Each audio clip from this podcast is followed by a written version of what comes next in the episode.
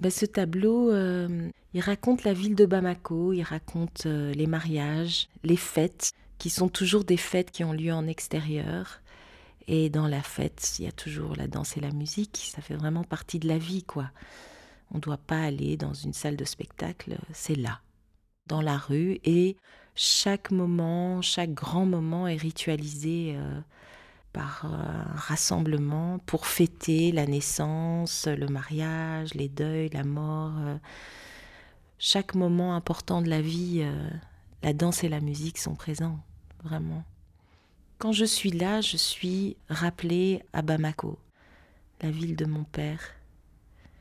Et puis toutes ces images, bah, toutes ces images, c'est toute l'histoire de ma vie. Hein. Mes enfants, euh, les spectacles, euh, les objets, les cadeaux. Je dois dire que j'ai beaucoup d'objets, de cadeaux, intérieurs, extérieurs, qui m'ont été faits. Ouais.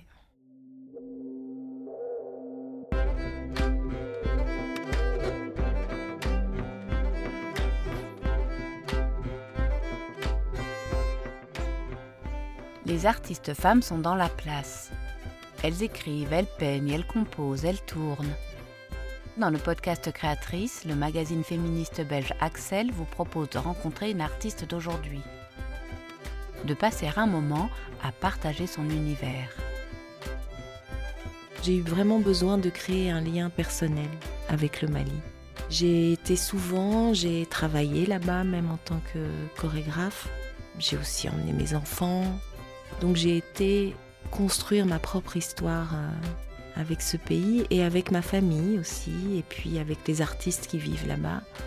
Et ça, c'est. Ça aussi fait partie de l'apaisement. Je sais d'où je viens et j'ai construit un lien qui était important. Mm.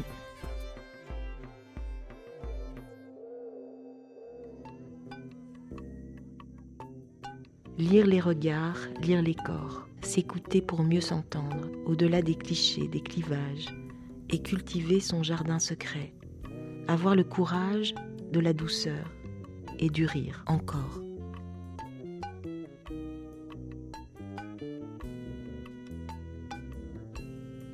J'ai travaillé euh, pendant la guerre au Mali, euh, donc de 2012 jusqu'à 2015, avec euh, des musiciens de là-bas, d'ici, des danseurs et puis euh, un scénographe. Ce spectacle, je l'ai appelé Au pied du mur du temps. C'était un hommage à mon père et à cette période des années 60, donc le moment des indépendances en Afrique, où d'abord, dans ces pays-là, les hommes et les femmes étaient habillés beaucoup de manière européenne, que ce clivage était en train de disparaître, même s'il y avait un combat pour les indépendances que le jazz existait partout, était représentatif d'une forme de liberté, d'émancipation, d'affirmation de son identité, et que, en miroir, notre époque où toutes les femmes sont voilées, où on entend les imams partout, hein, parce que c'est beaucoup comme ça à Bamako, euh, c'est impressionnant. C'est vraiment impressionnant. Et on a reconstruit ces images-là et on a été vers le mouvement. Et je me suis dit, tiens, on va choisir une œuvre classique qu'on retraduira autrement. Euh, le boléro de Ravel. C'est une œuvre qui a voyagé partout. C'est presque une tarte à la crème euh, de la musique contemporaine classique. J'aime beaucoup l'histoire de ce boléro. Il me ramène à ma propre histoire. Il a fait une petite commande pour une danseuse. C'est devenu le morceau de son vivant alors qu'il en a fait plein d'autres, mais en tout cas c'est vraiment quelque chose qui reste. Et puis ce morceau a été composé juste avant la Deuxième Guerre mondiale. Donc il y avait quelque chose dans le fait d'être dans ce pays en guerre, d'avoir intimement l'intuition, le pressentiment que qui va voilà.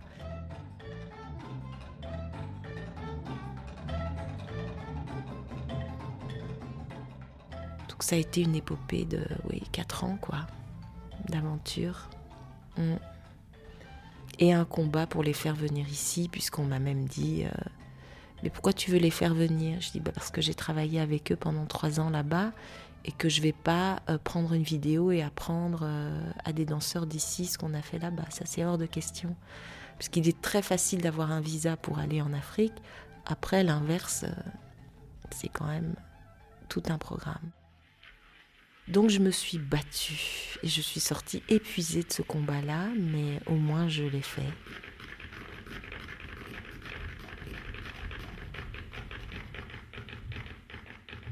Donc je m'appelle Fatou Traoré, je suis une exploratrice euh, insatiable du mouvement et du son. Je cherche à créer du lien, du sens. C'est un peu ma quête depuis euh, pas mal d'années maintenant. Donc j'ai réussi à traverser cette vie jusqu'à aujourd'hui en étant mère, grand-mère et artiste, euh, ce qui n'est pas forcément évident. et voilà, j'ai commencé euh, petite par danser, donc danse classique avec euh, ce que je suis, un peu colorée au milieu de jeunes filles avec des chignons dans les cheveux et tout ça. J'ai fait ça pendant deux ans avant que mes parents se séparent. Et puis ensuite, il y a eu un temps de break et j'ai repris la danse parce que de toute façon, je continuais à danser euh, dans ma chambre. Et puis, j'ai passé mon bac. Je me suis inscrite à l'université en histoire de l'art. J'y ai pas été beaucoup et j'ai trouvé un cours où je pouvais aller euh, vraiment régulièrement, même pour pas dire tous les jours. Et donc, j'ai quand même une formation plutôt qu'une in donc rien à voir avec l'école belge, j'ai envie de dire. Et puis, je me souviens que j'ai été voir le Sacre du Printemps avec ma maman à l'opéra. Et là, c'était tellement beau, tellement fort de voir euh, tous ces danseurs et waouh Là, je me suis dit, c'est ça que je veux faire. C'était un rêve, quoi. Je voulais être danseuse, astronaute ou euh, médecin sans frontières. Donc je me suis dit, je commence par là. Si ça marche pas à mes 25 ans, alors euh, je bifurquerai sur astronaute et plus tard euh, médecin sans frontières. Bon, je, danse encore, je, chante même maintenant et, et, je joue. Donc finalement, ça aura occupé ma vie, cette histoire. Mm. Donc ce rêve d'être euh, cette danseuse, cette sylphide, qui était complètement euh, à côté de la plaque par rapport à ce que j'étais, a été là et a été d'une certaine manière imprimé par euh, ma maman, qui elle est dessinatrice et qui est vraiment une esthète. elle est exactement à l'inverse de moi, donc elle est blanche, elle avait des très longs cheveux, elle pouvait se faire un chignon. elle avait l'apparence de la danseuse, même si elle ne l'était pas. Donc je pense qu'elle m'a inscrite, elle a une petite fille, elle l'inscrit à la danse. Et par ailleurs, mon père, quand il rentrait du travail, il mettait toujours de la musique. Et je me souviens vraiment de voir mon père danser. Donc danser, c'était pas seulement le spectacle, c'était très intime en fait. Donc oui, j'ai été entourée quand même de quelque chose qui a à voir avec, euh, avec l'art, ça c'est sûr c'est plutôt des gens qui dessinaient ou qui peignaient en fait autour de moi. Et je me souviens que c'est ça que je faisais en premier lieu aussi. Puis à un moment donné, j'ai peut-être que j'ai eu aussi besoin d'être pas comme. Ouais. À 21 ans, 22 ans, je passe l'audition, une audition ici en Belgique avec Anne-Theresa de Kerschmecker. J'ai pas fait de conservatoire, j'ai pas fait d'école. Euh, elle me prend pour danser dans un, opéra, le couronnement de Popéa, Automne et Automne. Et donc ça, c'est en 89. Et là, mon aventure belge commence et ça fait 35 ans euh, que je suis là. Ça a été un visa pour la danse par la suite. On m'a plus jamais demandé euh, de quel conservatoire ou de quelle école je sortais, évidemment. Donc en ça, c'était une chance, avec un travail euh, puissant, même si j'avais du mal à, m'y retrouver euh, humainement parlant, parce que je pense que la question de l'identité, de ce que je représentais, était déjà fort présente, et qu'il a fallu du temps pour euh, accepter et être ce que je suis. je me rends compte que dans le fait d'être différent par la surface de sa peau, d'être renvoyé à ça euh, euh, et de pas pouvoir l'effacer, de pas pouvoir se cacher de ça, donc que ce soit présent tout le temps. Il y a une, une protection pour survivre d'une certaine manière à parfois des violences qui peuvent advenir. J'ai jamais été agressée, euh, je veux dire formellement parlant, physiquement parlant, mais il y a des violences psychologiques et parfois avec des très bonnes intentions de gens qui ne se rendent pas compte en fait et hum, elles sont bien enfouies.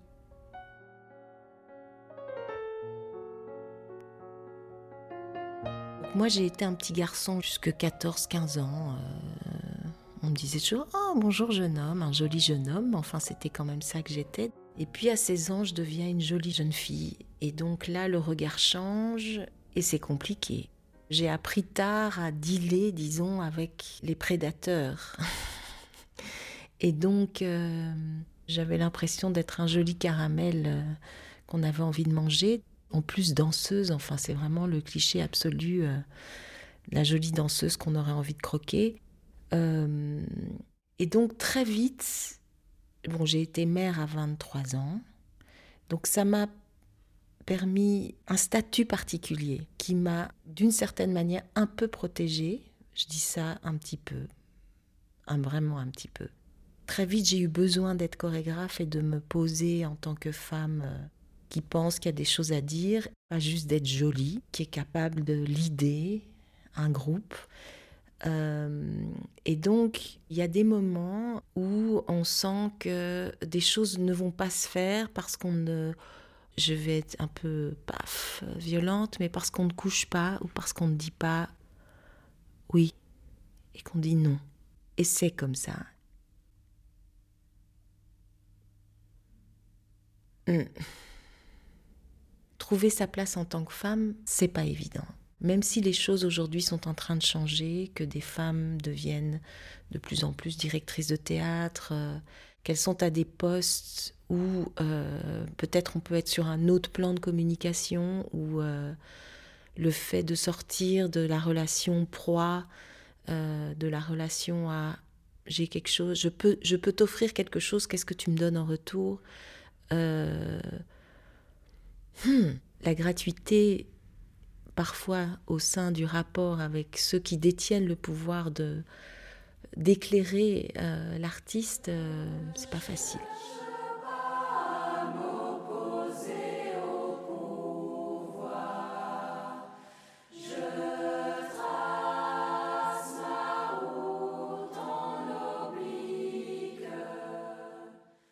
Ce qui fait que je suis vivante aujourd'hui, ce ne sont pas forcément les institutions ou euh, les directeurs de théâtre. C'est pas là que ça s'est passé pour moi. Là où ça s'est passé, c'est vraiment la rencontre avec d'autres artistes. Tout ce que je suis aujourd'hui et le fait que je sois encore là en activité vient de cette euh, collision-là.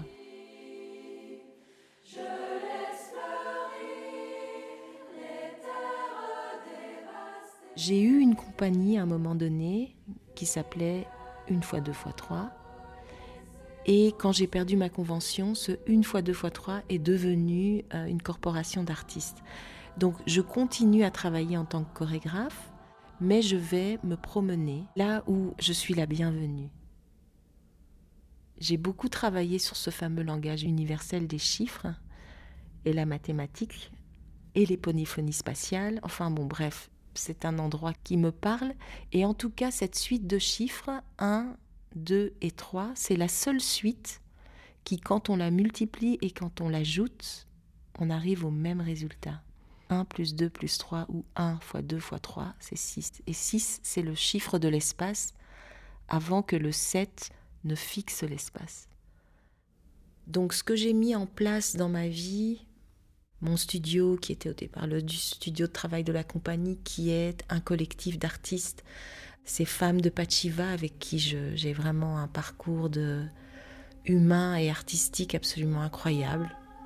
C'est vraiment pour moi euh, un peu une des histoires de ma vie, mais une des grandes histoires de ma vie.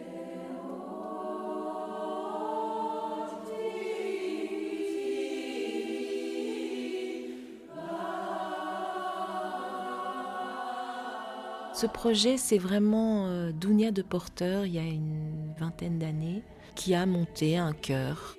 Et elle est venue me demander euh, si je voulais bien mettre en scène le premier spectacle de Pachiva Compagnie, qui s'appelait Là où règne le chaos des anges.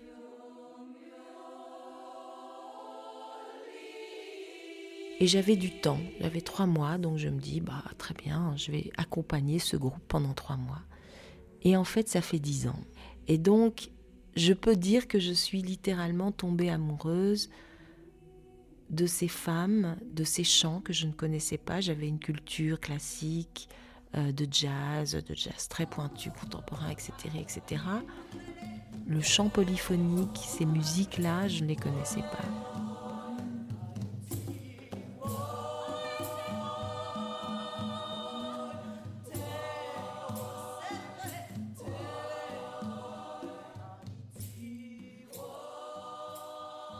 J'ai jamais voulu faire partie d'un club. Je suis une louve solitaire, je le revendique. Être euh, à la périphérie, dedans, in, out, pouvoir sortir, ne pas être enclavé, encerclé, euh, emmuré. Il y a vraiment un appel euh, chez moi à,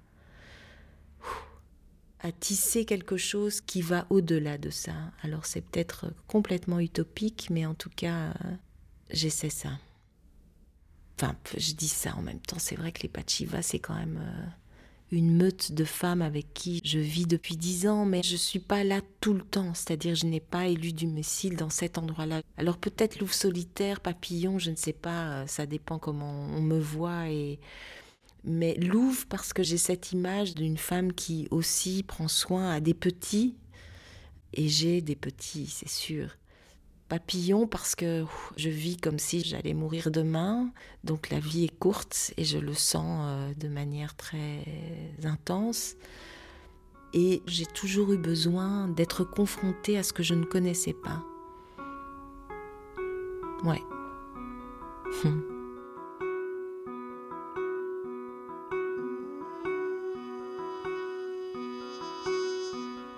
Interdépendance, unité, unicité de chacun, briser la quarantaine et créer du lien. Donner du corps à une période où la parole est pervertie et devient présage de mort. Un corps entier, consentant. Une présence totale. Se comprendre au-delà des mots. Donner sa confiance, son poids. Tendre la main. Être ensemble. Parler sa propre langue et celle des autres. Est-ce que ce lien existe?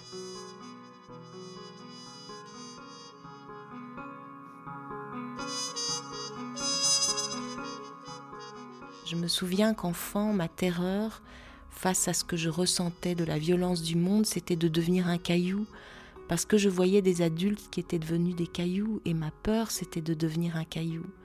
Donc mon travail en tant qu'être humain, c'est de ne pas devenir un caillou c'est d'arriver à travailler à l'endroit d'une espèce de discipline, de quelque chose qui est vraiment de l'ordre de la guerrière puissante, et en même temps, dans le travail que je fais, que ce soit au service de quelque chose de sensible et d'allier cette douceur et cette puissance.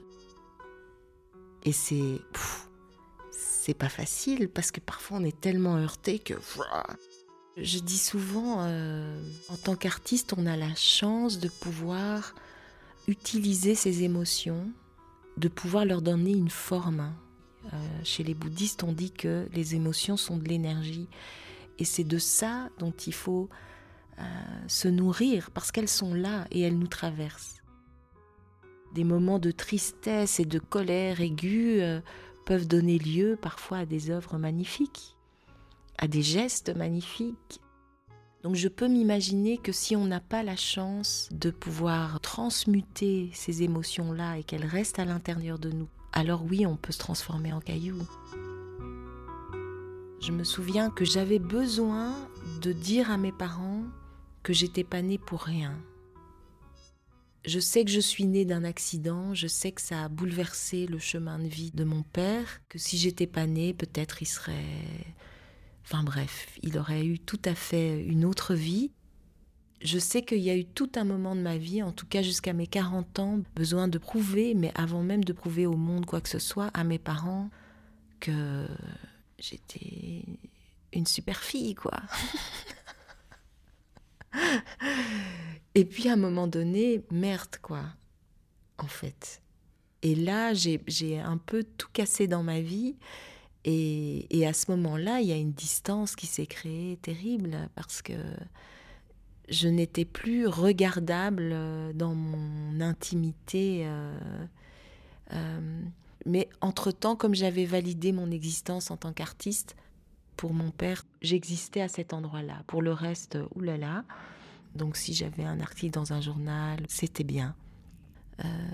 Enfin voilà, je suis une femme qui a eu plusieurs hommes dans sa vie, trois enfants, deux hommes, donc forcément des drames, des changements de vie. J'ai 55 ans, je suis une femme qui achète une maison seule, mais qui va l'acheter à côté de, ça c'est joli quand même, euh, de mon compagnon de route de toute une vie parce que c'est mon ami quoi, qui est le père de mon premier enfant. Donc ça c'est joli parce que c'est quelqu'un avec qui j'ai construit la compagnie. Il a illuminé tous les spectacles quasi que j'ai faits, etc. Et donc il y a des boucles de vie qui sont vraiment jolies. Mais j'ai ma maison à moi.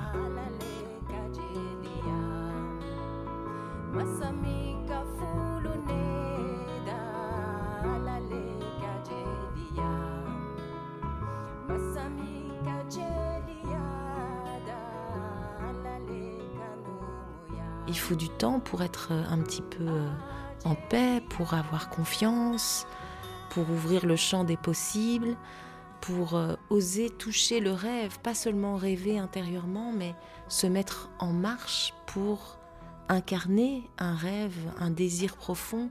Et donc, euh, j'ai vraiment envie de dire toucher ça. Et que même si autour de soi on nous dit euh, c'est pas sérieux, euh, mais quand on est jeune, prendre le risque de ça, oui. Donc moi je m'étais donné un temps.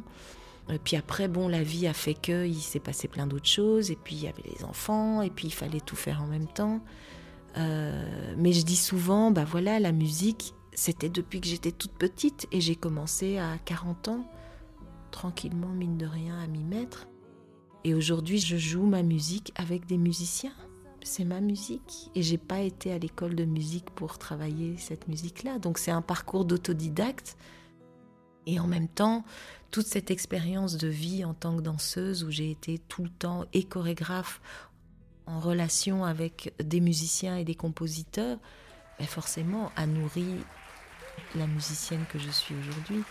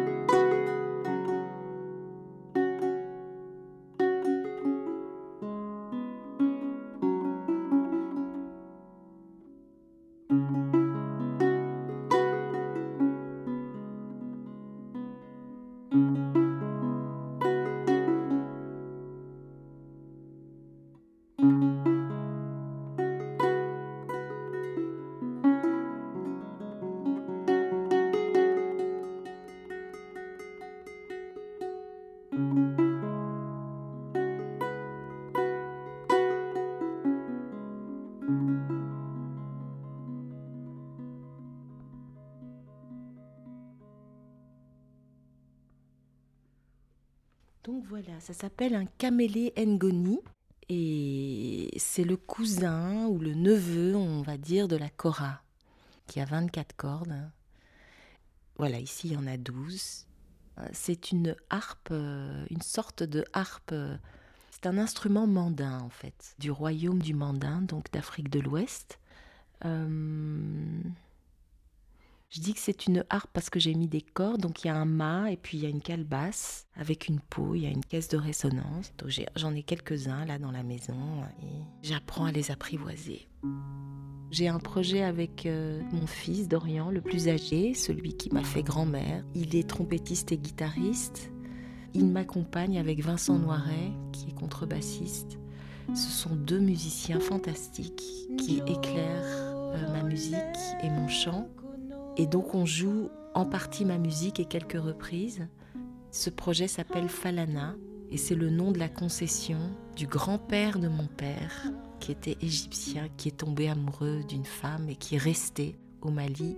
Cette femme était du clan des pêcheurs et il a été jusqu'à la ville pour acheter une concession, c'est-à-dire une terre au bord du fleuve de la ville de Bamako et il l'a appelée Falana, là où tout commence.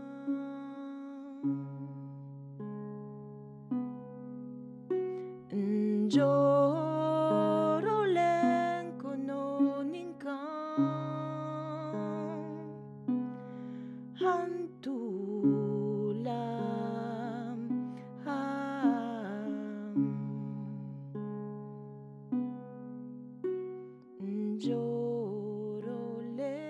travers la danse, j'ai réussi à passer le mur du son de ma timidité.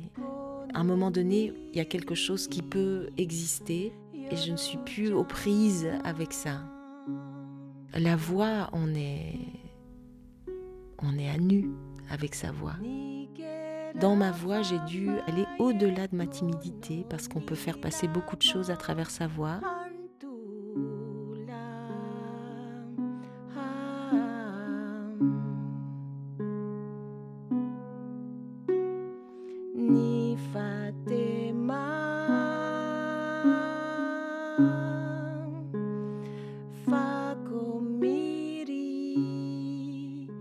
Le souffle, la voix, euh, ça y est, je commence à être bien là et à pouvoir euh, exister avec cette voix, euh, à plus avoir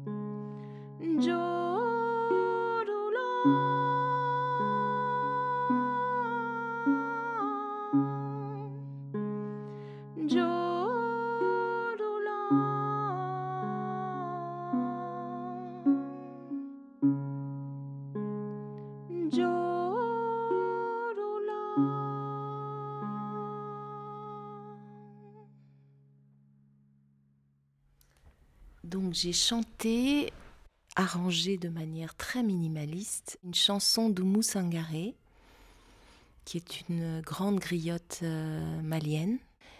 Et ce chant, c'est l'histoire d'un oiseau qui a perdu son nid. Et mm, une invitation à, se souvenir d'où on vient et de la nécessité d'être relié. Donc cet oiseau, il est perdu dans la forêt et il cherche son nid. Et voilà, c'est une métaphore des gens perdus en fait, et du fait que c'est essentiel de savoir d'où on vient.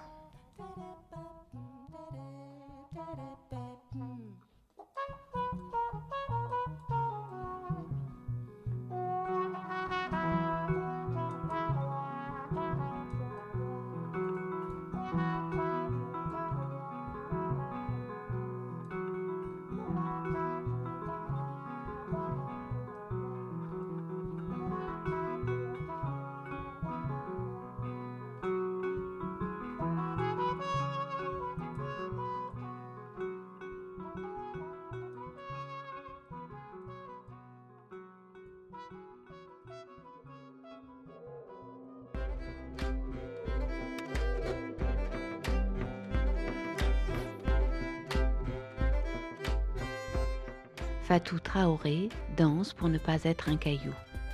C'était un podcast produit par Axel Magazine, réalisé, monté et mixé par Corinne Ricuor, avec la participation éditoriale de Sabine Panet. Merci à Fatou Traoré pour la rencontre. Des musiques par ordre d'apparition Akachus d'Akamoun, Au pied du mur du temps, compagnie Gnagamix, création musicale Axel Gillin, Blue Album du groupe Ocean Octurne, compagnie Pachiva, Je rêve l'alternative, là où règne le chaos des anges, Falana, là où tout commence, Ngoni et chant Fatou Traoré, guitare Dorian Bast, générique Marielle Van Kamp. Plus d'infos sur notre site www.axelmag.be.